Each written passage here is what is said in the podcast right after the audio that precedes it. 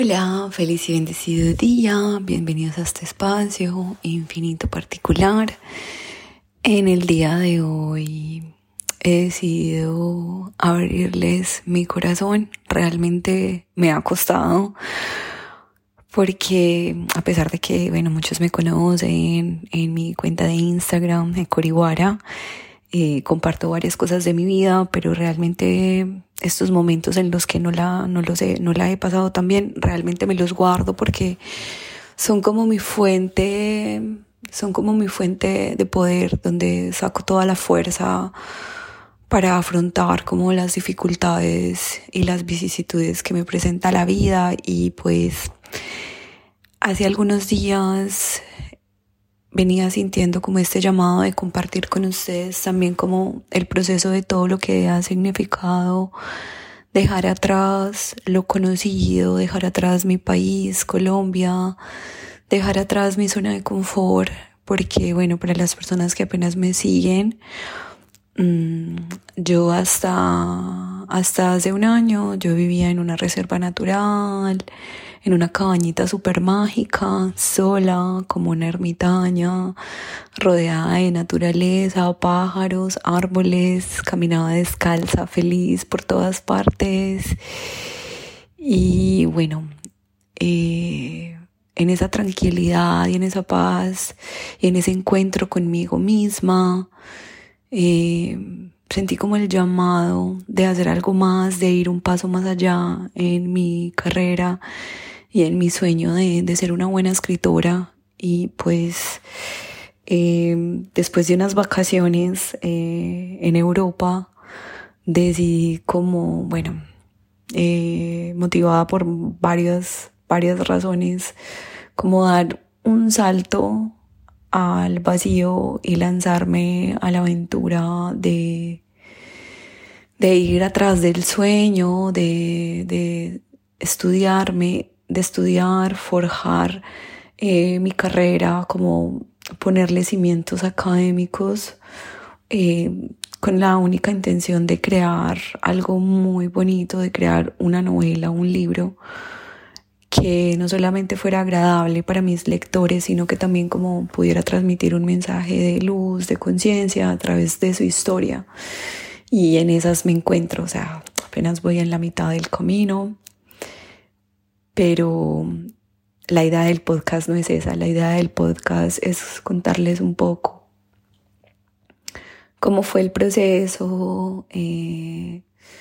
antes de, llegar a, Barcelona, que es donde me encuentro viviendo actualmente, y pues todo lo que ha significado para mí, eh, y espero pues eh,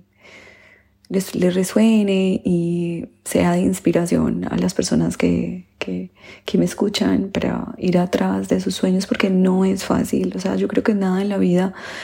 eh, que, que merezca la pena es fácil. Entonces, eh, yo viajé en junio del 2023, pero antes de eso fueron como unos meses en el momento en el que yo tomé la decisión, eh, fue como en, en diciembre del 2022 y dije, bueno, me voy, ¿qué tengo que hacer? Y empecé como a mirar el tema de visa estudiantil, como los cursos, eh, dónde quería estudiar, qué quería hacer. Eh, a más o menos a mitad de febrero me presenté, pues como presenté mi visa en el consulado español para poder viajar de una vez con la visa. Eh, se tardaron como un mes en darme respuesta. Yo estaba tan convencida de que de que esa visa se me iba a otorgar que compré tiquetes, organicé todo, y que cuando la visa me llegara pues con el pasaporte todo, eh, yo simplemente iba como listo, voy a viajar. Y había organizado y todo para comenzar a estudiar en, en abril y, y bueno, resulta y acontece que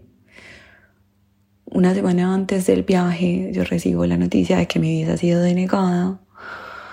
eh, porque el curso no cumplía con la cantidad de horas que exige, la cantidad mínima de horas que exige el gobierno español. Y, y me, me encuentro con esa noticia, con tiquetes comprados, con todo armado, o sea, se me cayó, se me cayó la venda de los ojos. Y fue un momento muy difícil de afrontar para mí, obviamente hubieron muchas lágrimas de por medio y una ansiedad muy grande comenzó a invadir como mis días. Una ansiedad de, de cómo lo voy a hacer, cómo lo voy a gestionar. Bueno, lo primero fue cambiar el vuelo, retrasarlo un par de meses eh, y retrasarlo un par de meses y, y mirar cómo, cómo lograba obtener la visa porque yo quería hacer ese curso. Entonces, eh, gracias pues a, personas que, que, me rodean y a una gran amiga eh, que es abogada, Laura, te quiero mucho, pues decidí como, bueno, eh, quizás entonces no me voy con visa, quizás entonces me voy así y, y, me, y me lanzo al vacío de, de a ver qué pasa. Como buena escritora, yo creo que en el inicio de la carrera de todos los escritores nunca empezamos solamente siendo escritores, ¿no? Yo soy administradora, yo trabajo para una empresa y todavía lo hago para una empresa americana. Eh, que mi jefe sabe que yo deseo y que mi sueño y mi anhelo es, o sea, sí, convertirme en una gran escritora y estoy en el proceso y estoy dispuesta como a, a vivir lo que tenga que vivir para lograrlo. El caso es que yo trabajaba para esa empresa y bueno, empecé como a coordinar para poder eh, seguir laborando para la empresa desde, desde mi nueva ubicación. Y empecé como a, a, centrarme mucho como en todo lo que tenía que ver al futuro. Y ahorita haciendo un alto en el camino, que de hecho así se va a llamar este capítulo, dije como esos meses de febrero a junio que viajé, fue tanta ansiedad, fue tanta preocupación porque todo saliera bien, por ultimar detalles, que no me permití vivir tanto el presente, que no me permití gozar lo, lo que significa eh, disfrutar el camino también, no solo disfrutar cuando se llega a la meta, que era simplemente llegar acá por ahora. Y no disfruté el camino, no disfruté esos días en mi país, no disfruté mi familia, no disfruté casi de las bendiciones que, que la divinidad me daba a diario por estar eh, enfocada en el objetivo de llegar a este lugar y, y cuando llegué, bueno, fue muy bonito, obviamente sentí ese momento de celebración, de, de satisfacción, de haber logrado mi meta cuando lo hice en junio. Y todavía no me percataba de que esos meses, esos, meses que habían pasado, que había dejado atrás, eh, yo misma me había encargado de, de, destruirlos, de dañarlos, de dañar la magia de vivir el momento presente por estar preocupada en el futuro, por estar centrada en el futuro y por eso también eso me, me llevó a la reflexión de querer compartir esta vivencia con ustedes porque realmente es muy importante que nosotros sí tengamos metas claras y, y propósitos claros, pero también con este podcast lo que yo les quiero recordar es que no hay nada más mágico que el momento presente, que las, las personas que tienes al lado, que las vivencias que tienes, por muy difíciles que sean. Porque una vez yo llegué acá, yo pensé que ya iba a ser todo flores y magia y obviamente no, pues yo ya he vivido en otros países y sé que migrar siempre es duro. Sin embargo, pues uno en la emoción del momento lo olvida. Y cuando llegué acá, bueno, obviamente los primeros días todo muy felicidad y celebración y alegría, pero no pasó mucho tiempo hasta que me di fuerte y duro contra el muro, contra el piso, contra la realidad, contra lo que era ser un inmigrante en un país de, del primer mundo y principalmente pues en Europa donde todavía pues reina mucho la burocracia. Entonces bueno hice la aplicación de mi visa desde acá y y se, y se ha tardado pues un montón, todavía ni siquiera la detengo. Estoy en un estado de, de, estoy como en un limbo migratorio, pero bueno, eh, estoy segura de que sí va a salir y eso ha implicado que yo no me pueda mover tanto en muchos aspectos como lo pudiera o como lo deseaba. Sin embargo, seguí adelante con los estudios de escritura de novela y me inscribí a otro curso de mercado y publicidad para poder obtener pues como la, el visado y como seguir adelante con mis sueños, pero me encontré con la realidad de que lo que yo ganaba en ese momento para, para sustentarme no era suficiente, a pesar de que tenía un buen salario y que en Colombia pues vivía perfectamente con, ese, con, ese, con, esa,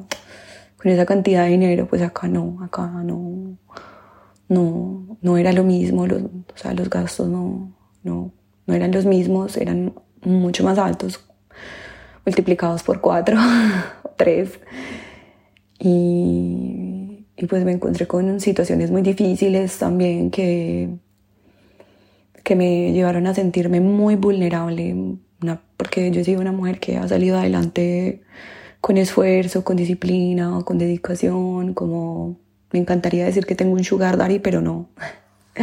me, encantaría decir que, he logrado lo que he logrado, o bueno, no,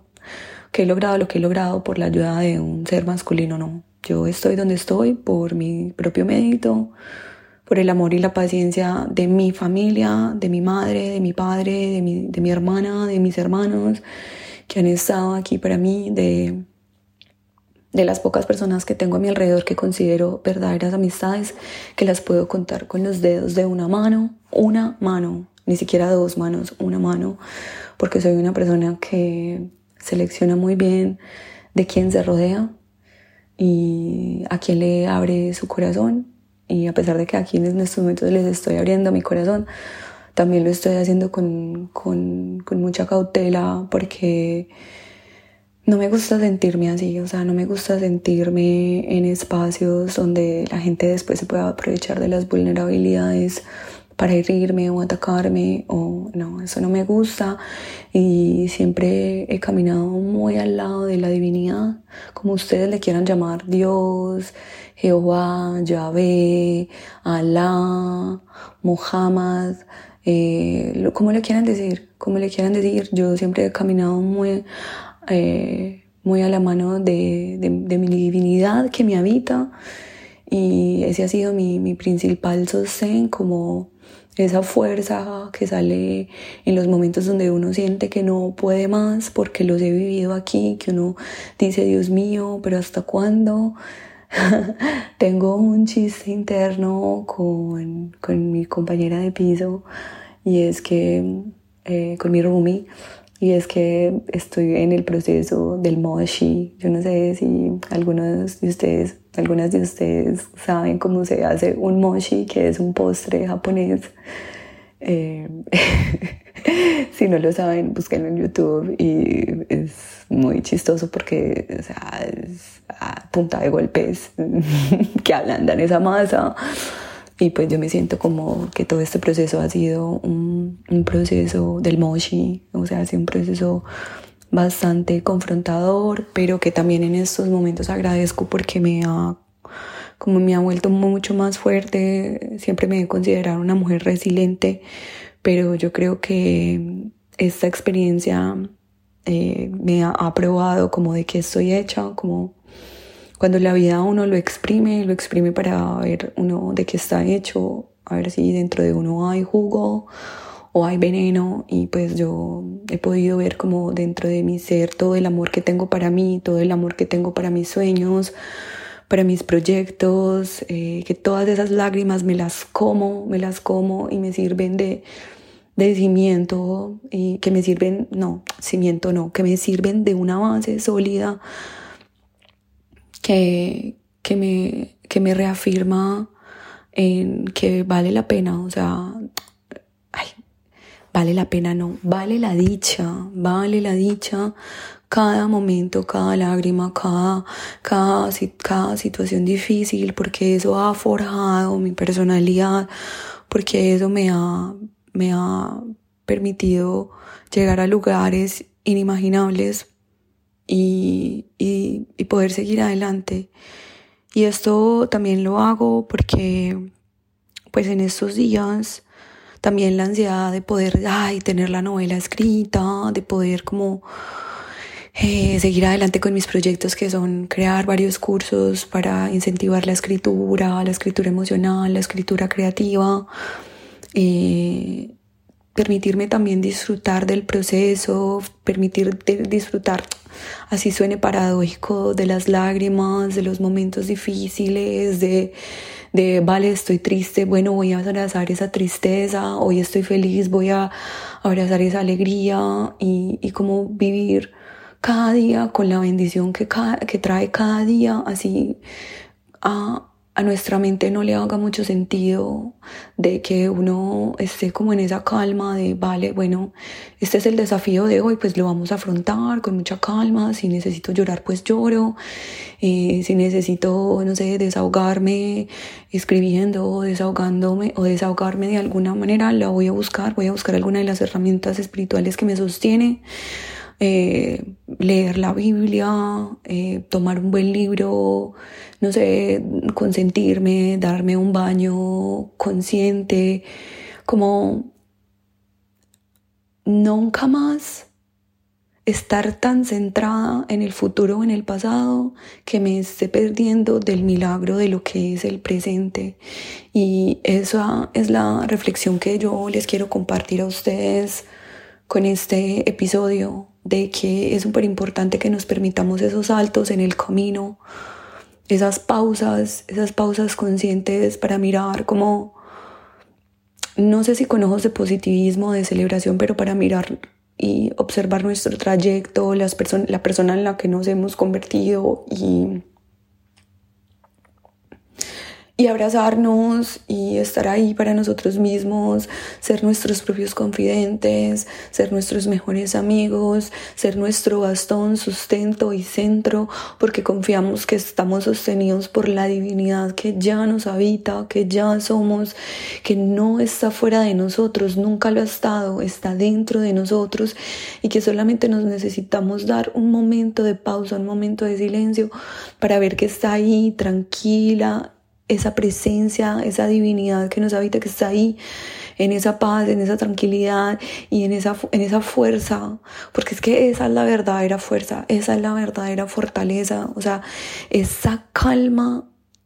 o esa, esa calma o esa sensación de paz, a pesar de que el mundo externo se esté desmoronando, eh, sea un torbellino, sea un huracán, que uno diga, estoy sostenida por la divinidad que me habita y estoy aquí para mí y voy a hacer luz para mi vida y para las personas que me rodean. O sea, no, no me interesa otra misión y también por eso yo he sido llamada a escribir y a crear este podcast. No me importa la cantidad de suscriptores. Sí, me encantaría tener un millón de suscriptores. Me encantaría vender un millón de copias de mi novela, pero por ahora disfrutaré el día a día, por ahora disfrutaré el paso a paso de, del logro de mis metas. Y esa es la reflexión final. Disfrutarse el día a día y, disfrutar el presente y vivirlo con todo lo que, con todo lo que traiga. Y bueno, espero este episodio les resuene. Eh, gracias por permitirme abrir eh, esta parte de mí a ustedes, de que me escuchen. Y espero tengan una mágica semana. Y nos vemos en un, en un próximo episodio. Los amo infinitamente. Gracias.